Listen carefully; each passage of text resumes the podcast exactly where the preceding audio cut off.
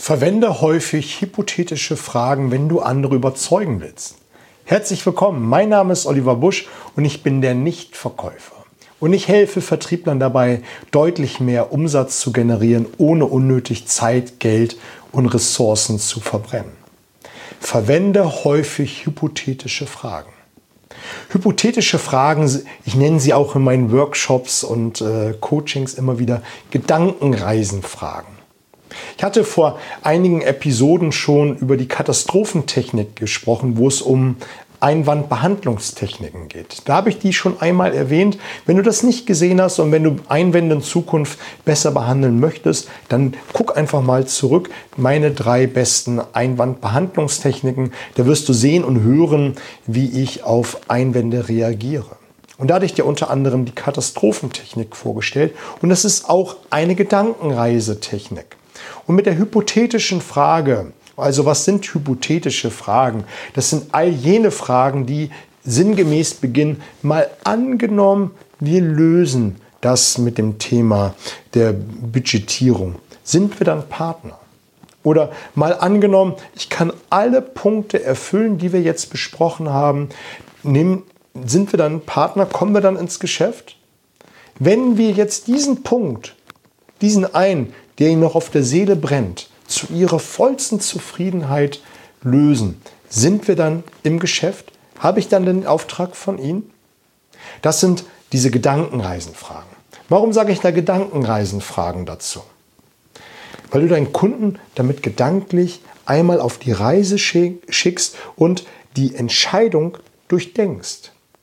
Du fragst nämlich, wenn wir das jetzt mit der Budgetierung für Sie zufrieden lösen, sind wir dann Partner?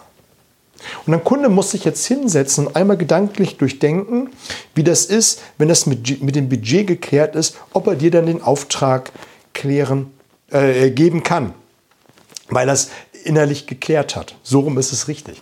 Und ein Kunde wird dann überlegen und denken, naja, wenn das mit dem Budget klar ist, dann kann ich ihm den Auftrag geben. Und er wird dir, dir entweder ein Ja geben oder er wird sagen, naja, also da kommt dann ein neuer Einwand zu tragen und er wird dann wahrscheinlich so etwas sagen wie, naja, da muss ich nochmal zwei Nächte drüber schlafen. Dann weißt du erstens, der, äh, das mit dem Budget war ein Vorwand und das andere ist, du musst dann noch weiter argumentieren, weiter hinterfragen und hast dann wieder einen neuen Anhaltspunkt. Aber dein Kunde ist damit einmal gedanklich auf die Reise gegangen. Genauso, wenn du alle Kriterien äh, erfasst hast in der Bedarfsanalyse und du fragst deinen Kunden, mal angenommen, wir können alle Punkte erfüllen, die sie jetzt genannt haben, schnelle Lieferung, sichere und einfache Zahlungsabwicklung, die Menge, die wir besprochen haben, äh, dass sie die nach und nach abrufen können. Wenn wir all das erfüllen, sind wir dann Partner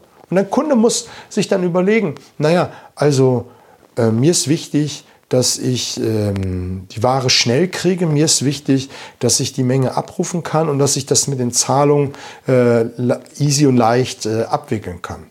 Ja, das ist mir wichtig. Ja, dann sind wir Partner.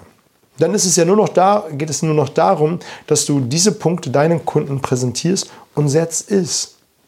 Genauso, wenn dein Kunde äh, in der Einwandbehandlungstechnik, ich habe es ja eben gesagt, äh, noch einen Punkt hat, der ihn auf der Seele äh, brennt und du ihn davon überzeugst, wenn der gelöst ist, dass er äh, dir das Ja gibt, dann schick ihn einmal vorher gedanklich auf die Reise, damit er diese Entscheidung durchdenkt und dir das Ja gibt.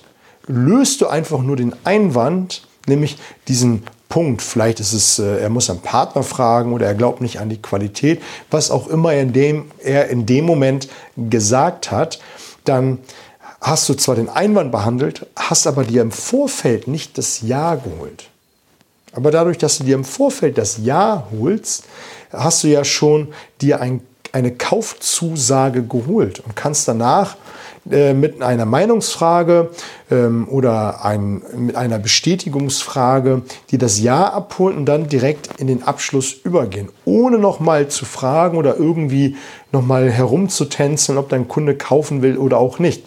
Damit nimmst du quasi mit dieser Gedankenreisetechnik eine Abkürzung, eine Abkürzung Richtung Abschluss, Richtung, eines, Richtung deines Ziels. Mensch, heute waren viele Versprecher mit da drin, aber wichtig ist, dass du verstehst, dass du deinen Kunden immer wieder gedanklich auf eine Reise nimmst.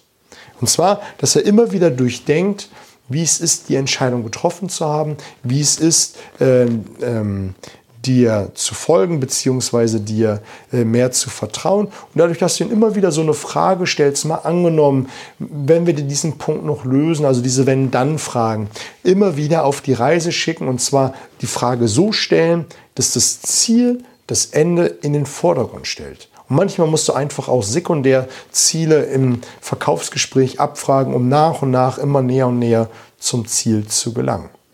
Also, das soll es an dieser Stelle gewesen sein. Über ein Feedback würde ich mich freuen, wie du damit zurande kommst. Wenn du noch eine Hilfestellung brauchst, wenn ich dir irgendwie Mehrwert bieten kann, dann lass es mich wissen. Dann werde ich dir natürlich den Maximum an Mehrwert geben, damit du dein Know-how auf ein neues Level heben kannst. Also, viel Spaß damit.